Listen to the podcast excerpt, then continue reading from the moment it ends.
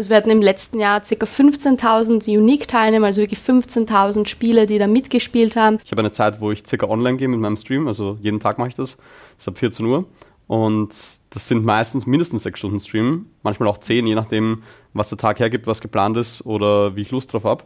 Ich glaube, das ist durchaus sehr vergleichbar mit sowohl mit eben Profisportlern als auch mit einem klassischen Beruf. Also so wie wir halt dann untertags unsere, naja, acht bis zehn Stunden durchaus auch schon eben in der Arbeit sitzen, sind dann eben diese acht bis zehn Stunden Training für die mhm. E-Sportler. Und es ist was sehr Soziales, vor allem weil es eben diese Interaktion zwischen den Leuten auch einfach mhm. gibt, ob im Spiel oder über irgendwelche Voice Communication Tools. Also da gibt es sehr, sehr viele Möglichkeiten. Call of Duty, Super Smash Bros., League of Legends. Du verstehst nur Bahnhof? Das wird sich gleich ändern. Damit herzlich willkommen zu Connect Live, dem Podcast von A1. In dieser Folge geht es ums Gamen, Zocken, um E-Sports.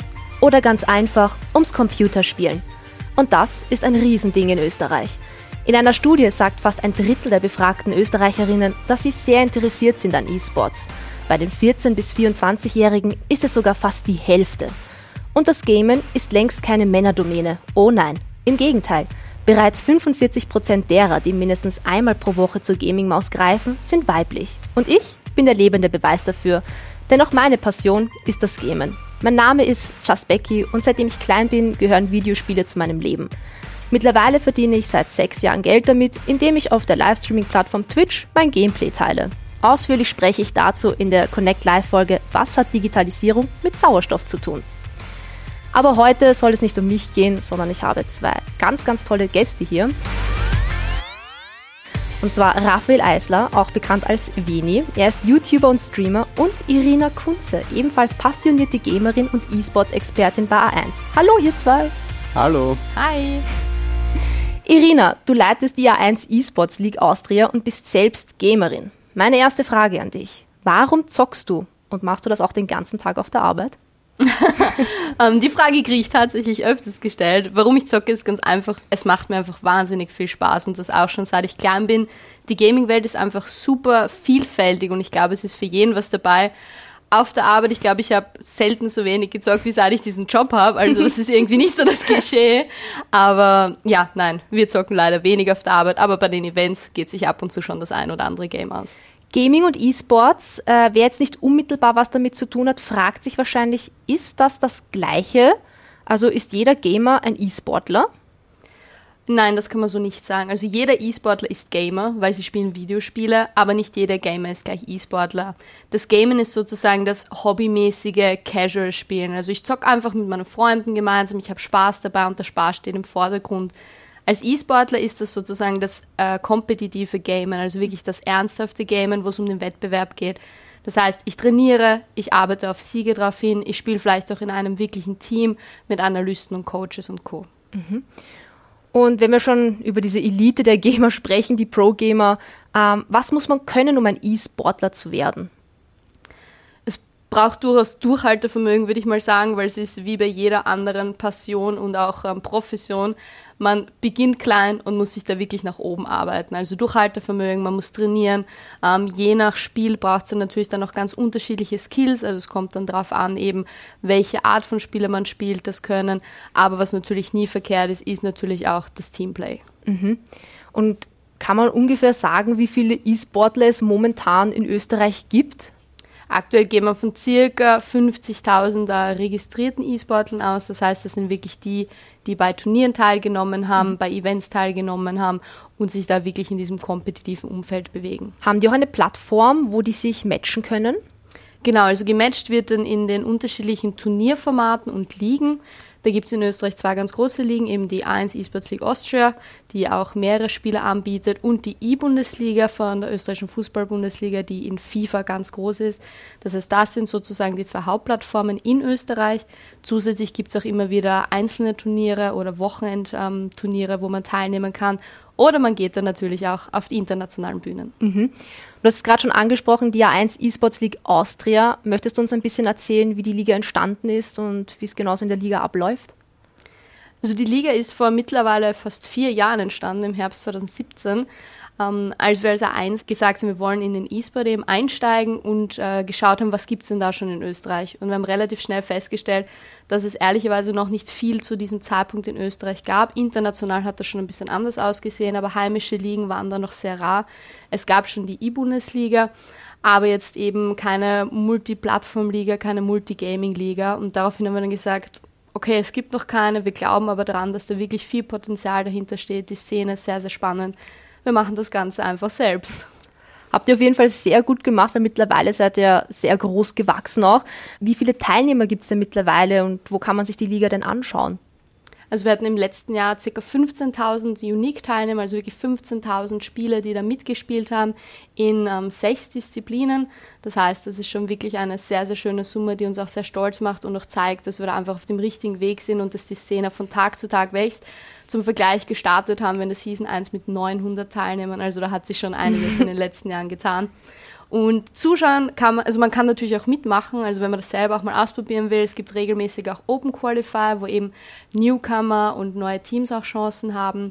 Alle Infos dazu gibt es auf 1esports.at. Mhm. Und zum Zuschauen gibt es natürlich auch genügend Möglichkeiten. Gerade momentan haben wir noch unsere Liga-Phase, wo wir bis zu viermal in der Woche E-Sports-Content haben. Und das ist entweder auf der GameStream-Plattform Twitch, wie du mhm. eh auch schon gesagt mhm. hast, wo du durchzufinden bist, oder eben auch auf 1 Now.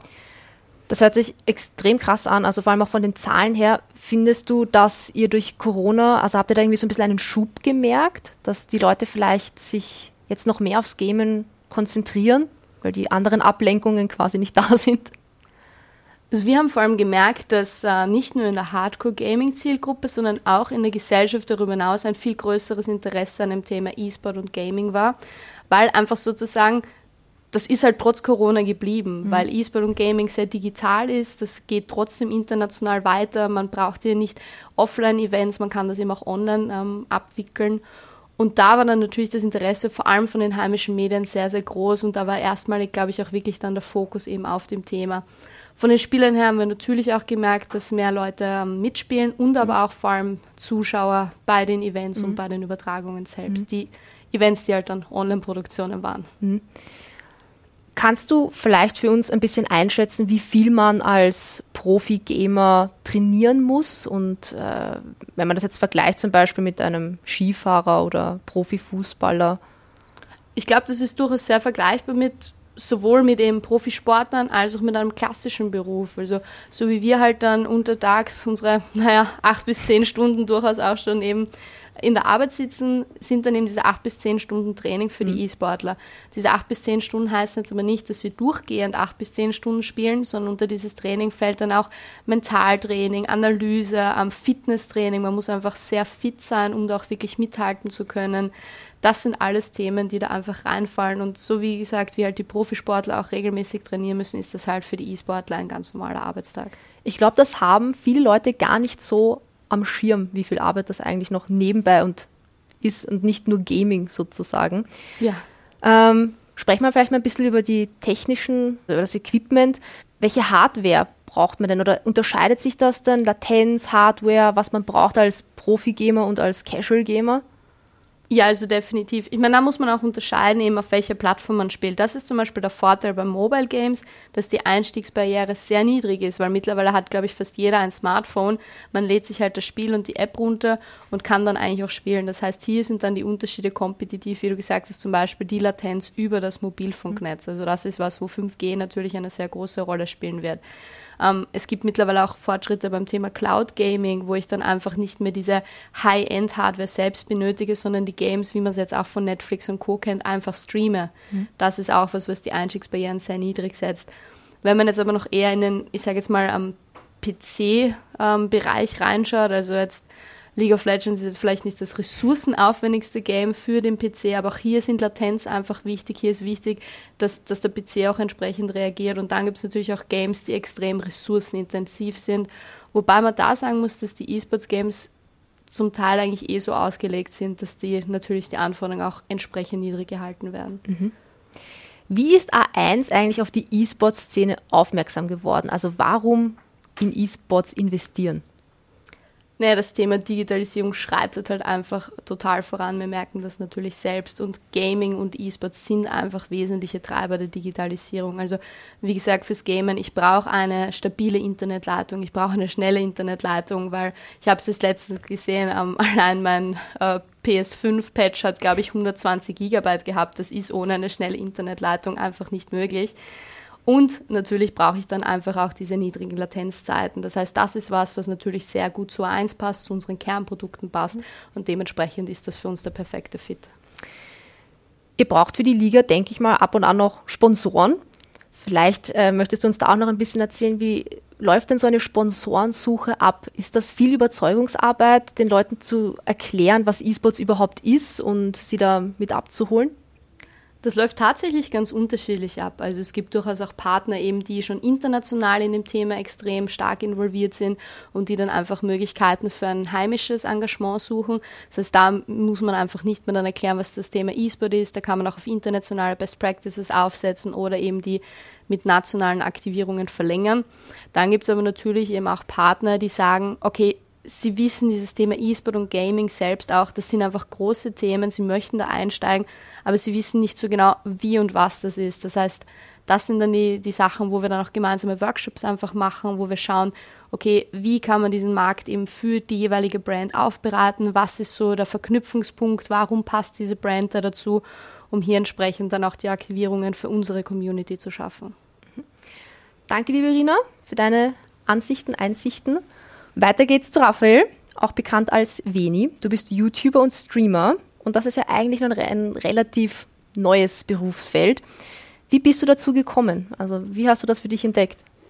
Ähm, ich habe immer schon gern gespielt und das erste Mal damals am Firmen-PC von meinem Papa, wenn er nicht zu Hause war, Anno oder irgendwie sowas in die Richtung, war ich vier, fünf Jahre alt ähm, und es hat sich einfach weiter vorgezogen, also über Pokémon, über die Nintendo-Sachen, aber ich war immer schon am PC und habe dort am meisten gespielt und habe dann einfach beim Online-Spielen, Minecraft war es tatsächlich, jemanden aus Deutschland kennengelernt, der das schon gemacht hat. 2011 war das, also äh, ziemlich am Anfang, bevor das alles rund um YouTube und diese Influencer-Bubble so richtig losgegangen ist. Und ich war zuerst bei dem in den Videos immer wieder zu Gast und irgendwann hat er mich überredet, dass ich selber einen Kanal gründe und meine eigenen Videos dort hochlade. Wofür ich heute immer noch sehr dankbar bin, weil ohne diese Entscheidung, dass er mich da gedrängt hätte, hätte ich das niemals gemacht wahrscheinlich. Äh, oder zumindest nicht in dem Ausmaß. Und ähm, ich habe das einfach als Hobby neben der Schule gemacht.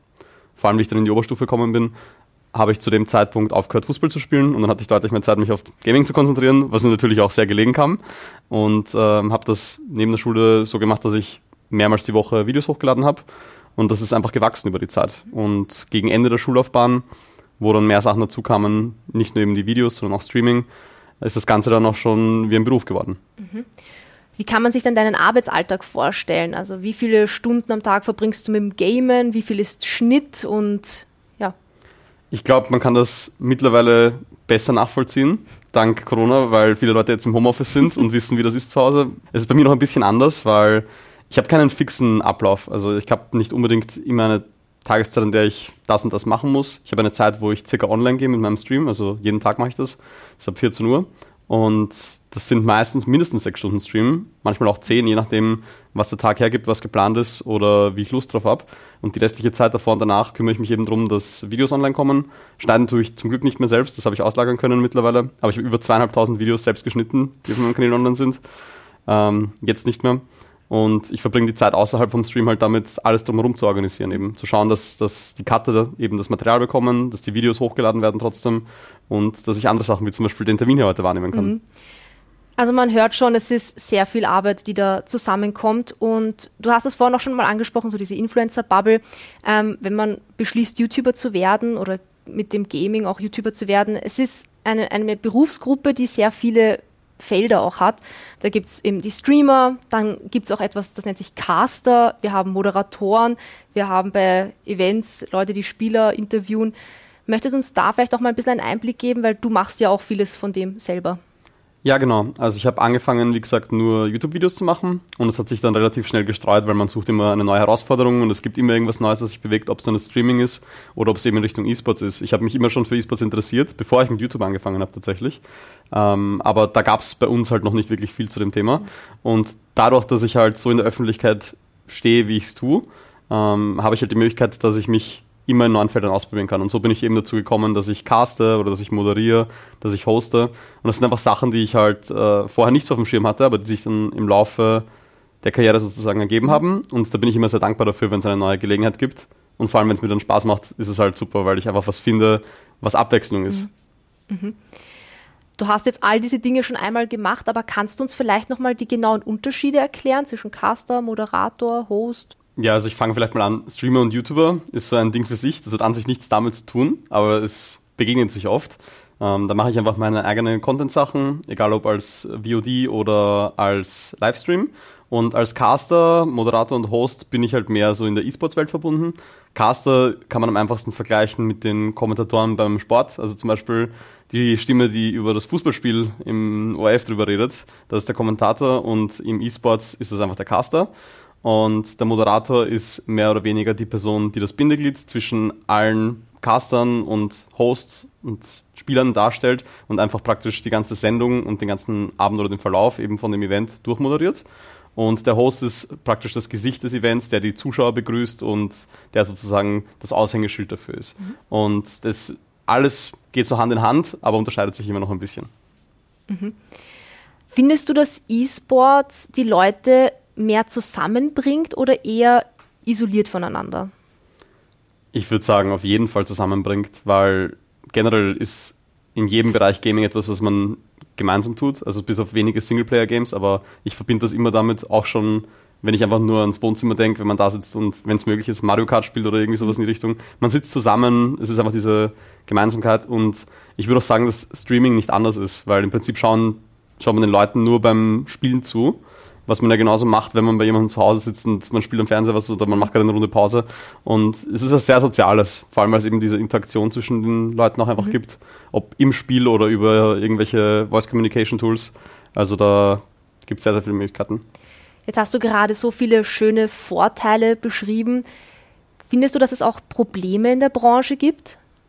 Ja, auf jeden Fall. Also generell steckt das ja noch alles, so blöd es klingt, ein bisschen in den Kinderschuhen. E-Sports ist schon alt, über 40 Jahre, aber die letzten zehn Jahre sind so das bahnbrechendste gewesen, würde ich sagen. Und das passiert alles so schnell, dass man über vieles den Überblick verliert. Und was man auf jeden Fall nicht vergessen sollte, ist, dass man sich auch im echten Leben sportlich betätigt, dass man fit bleibt, äh, weil man doch sehr dazu neigt, lange zu sitzen. Ähm, ich glaube, was sehr wichtig ist, das wird man vielleicht erst in ein paar Jahren merken, äh, wir verwenden unsere Hände sehr viel, was das für Langzeitfolgen hat. Ähm, ob man da nicht irgendwelche Dehnübungen machen sollte, Fingersport, mhm. was weiß ich. Aber ähm, auf jeden Fall immer schauen, dass man körperlich fit ist, auch wenn man viel sitzt und spielt. Denkst du, dass man im E-Sports auch etwas fürs Leben lernen kann und mitnehmen? Ja, denke ich schon. Ich würde nicht nur sagen im E-Sports, sondern generell im Gaming. Äh, man kann immer was dazu lernen. Ich habe mal was Lustiges dazu gelesen, wenn man zum Beispiel in einer WoW-Gilde, World of Warcraft, der Gildenlead ist dann neigt man dazu, dass man leichter äh, Projekte leiten kann, als Beispiel. Und genauso ist es halt bei anderen Spielen. Ähm, je nachdem, was für eine Rolle man dort einnimmt und wie man sich halt eingliedert, ist es nichts weiter als ein soziales Konstrukt, was halt rund um das Spiel gebaut wird, im Teamplay eben. Und man findet dort die Rolle, wo man sich eben wohlfühlt und was man gut kann. Und das kann man genauso gut ins echte Leben übertragen. Egal, ob es der Drive ist, dass man unbedingt gewinnen möchte oder dass man halt immer dran bleibt oder ob man einfach nur genau das gefunden hat, was einem gefällt. Du machst das mittlerweile ja schon sehr, sehr lange. Kannst du dir vorstellen, dass das ein Job ist, den du für immer machst? Oder hast du vor, die Branche vielleicht irgendwann noch zu verlassen? Schwierige Frage. Ich glaube, dass mittlerweile, vor ein paar Jahren hätte ich gesagt, weiß ich nicht, weil ich nicht weiß, wie lange sich das Ganze hält, aber ich bin mittlerweile sehr davon überzeugt, dass E-Sports uns unser ganzes Leben begleiten wird, sich weiterentwickeln wird und einen, einen riesen Platz in der Gesellschaft generell annehmen wird. Auch bei Nicht-Gamern einfach ein Begriff sein wird, beziehungsweise die meisten Leute werden einfach Gamer werden äh, früher oder später. Und deswegen kann ich mir schon vorstellen, dass ich mein Leben lang in der Branche tätig sein werde, aber ich kann nicht voraussagen, als was. Weil vor zwei Jahren hätte ich auch nicht gesagt, dass ich in einer E-Sports League casten würde oder moderieren würde. Und vor fünf Jahren hätte ich nicht gesagt, dass ich streamen würde. Und vor zehn Jahren hätte ich nicht gesagt, dass ich YouTube machen würde. Also es ist halt immer so schwierig zu sagen, was als nächstes passiert und was als nächstes kommt, weil eben alles sich so schnell entwickelt. Äh, aber es ist eine sehr angenehme Bubble, in der ich arbeiten darf. Hast du dir vielleicht für die Zukunft irgendwelche Ziele gesteckt? Also gibt es etwas, was du noch unbedingt gerne erreichen möchtest? Ich möchte auf jeden Fall internationale E-Sports-Events besuchen und sehen. Das habe ich bisher wenig getan. Ich glaube, das Einzige, Nennenswerte waren die League of Legends Worlds 2019 und das war halt ein wahnsinnig geiles Erlebnis. Und es gibt so viel mehr da draußen. Allein wenn ich an die ganzen Spiele denke, die es gibt, die haben alle ihre Events, manche davon sind einfach auch so ein Standing in dieser Branche. IEM Katowice zum Beispiel ist so ein Event, woran man immer denkt. Und das mal live zu sehen, ist, glaube ich, auch richtig geil. Und da gibt es eine Menge abzuarbeiten, würde ich sagen. Na, dann hoffen wir, dass du bald dazu kommst, auch international wieder unterwegs zu sein. Falls ihr mehr von Raphael wissen wollt, schaut auf seinem YouTube-Kanal Veni vorbei oder folgt ihm auf Instagram unter raffi-veni. Lieber Raphael, ich sage danke und alles Gute dir. Danke dir. Auch den Zuhörerinnen sage ich danke und bis bald bei Connect Live, dem Podcast von A1.